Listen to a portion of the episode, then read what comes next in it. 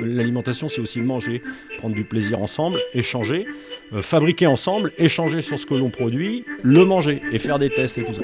L'alimentation. Tous ces moments d'échange qui sont de l'ordre du plaisir partagé. Autrement. Ça met des empreintes importantes de euh, bah, quand je mange, j'échange. Quand je mange, je prends du plaisir. Et, euh, et donc c'est quelque chose qui est plutôt de l'ordre de l'ouverture. L'alimentation autrement. Une collection de reportages à la rencontre des acteurs et actrices de l'alimentation saine et durable en Bretagne. Le, cœur de ma militance, euh, enfin de ma militance ou de mon engagement ou de dire, euh, moi mon boulot de, technicien, c'est de traduire en actes, en factuel, en, projet, en action pour les habitants, pour faciliter leur quotidien, des attentes qu'ils ont et qu'ils n'arrivent pas à traduire. il est là mon engagement.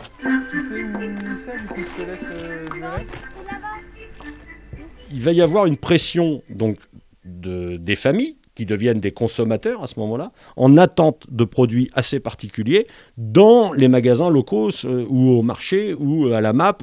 voilà, il va y avoir une attente et une demande. Hein, je la MAP, quand on a commencé au centre social, c'était 40 familles, on est à 70 familles de moyenne. Euh, voilà. Donc bien évidemment, euh, vous voyez, c'est ça, c'est ça l'impact. C'est-à-dire qu'à un moment donné, en conscience, je vais faire des choix.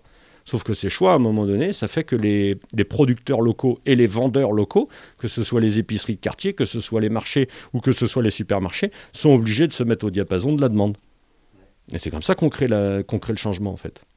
Donc bien évidemment, à un moment donné, les courants que ça prend, il faut, faut continuer d'être à l'écoute. Bien évidemment, on a, nous, on a des idées, on s'appuie sur ce que nous, nous demandent les habitants et les partenaires, puis à un moment donné, on construit. Mais on ne vient pas en disant, nous allons mettre tel outil au service du territoire. Ça, on ne sait pas faire. On traduit des idées. Parce qu'on fait des diagnostics, euh, des, diagnostics euh, sociaux partagés. Et que ça. Enfin, moi, je suis au quatrième que je mène de suite. Un, projet social, c'est quatre ans dans un centre social. C'est le quatrième que je mène en tant que pilote.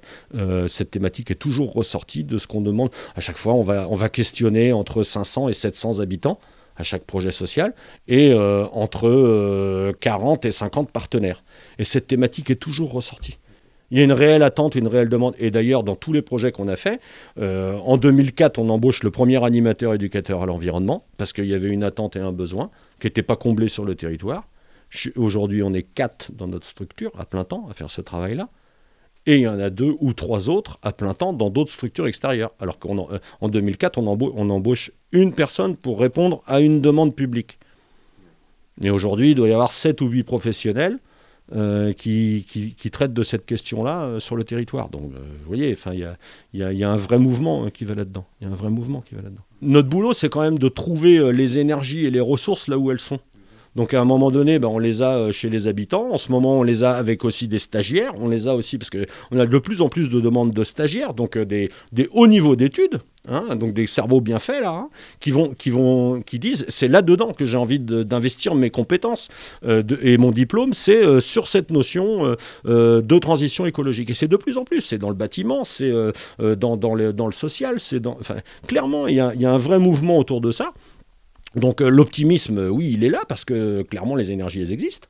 Donc euh, on, pourrait toujours pleurer en disant oui, mais on n'est pas reconnu et puis battre le pavé. Moi je veux bien. Hein. ça ne veut pas dire qu'il ne faut pas le faire. Ça veut dire qu'aujourd'hui les énergies elles sont ailleurs. Et à nous d'être là où on était militant de revendication, il nous faut être stratège pour proposer cette transition. Notre ambition, c'est d'être plutôt euh, dans la force de proposition euh, de changement, euh, de nouveautés qui vont répondre aux besoins identifiés. Et, pour ça, il faut être stratège.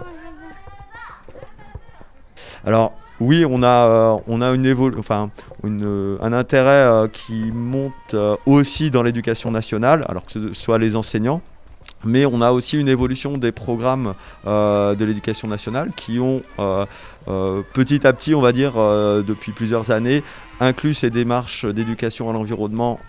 Alors, éducation développement durable pour le, vocabulaire de l'éducation nationale, mais on, voit que c'est, ça a été vraiment intégré petit à petit dans les programmes de l'éducation nationale. Donc c'est de toute façon un objectif euh, pour euh, un objectif de connaissance et de compétences à atteindre pour euh, les élèves.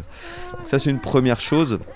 Euh, et euh, en parallèle, on a aussi l'évolution de la société, puisqu'on a euh, la mise en place de lois comme la loi Egalim, qui, qui est, on va dire, dans les tuyaux depuis 2018, mais qui va être appliquée en 2022. Donc voilà, on, a voilà un intérêt croissant sur ces thématiques-là. Ce reportage a été réalisé par la Corlab, en partenariat avec la Maison de la Consommation et de l'Environnement et la Confédération Bretagne Environnement Nature avec le soutien de l'ADEME, la DRAF Bretagne et l'Agence régionale de santé.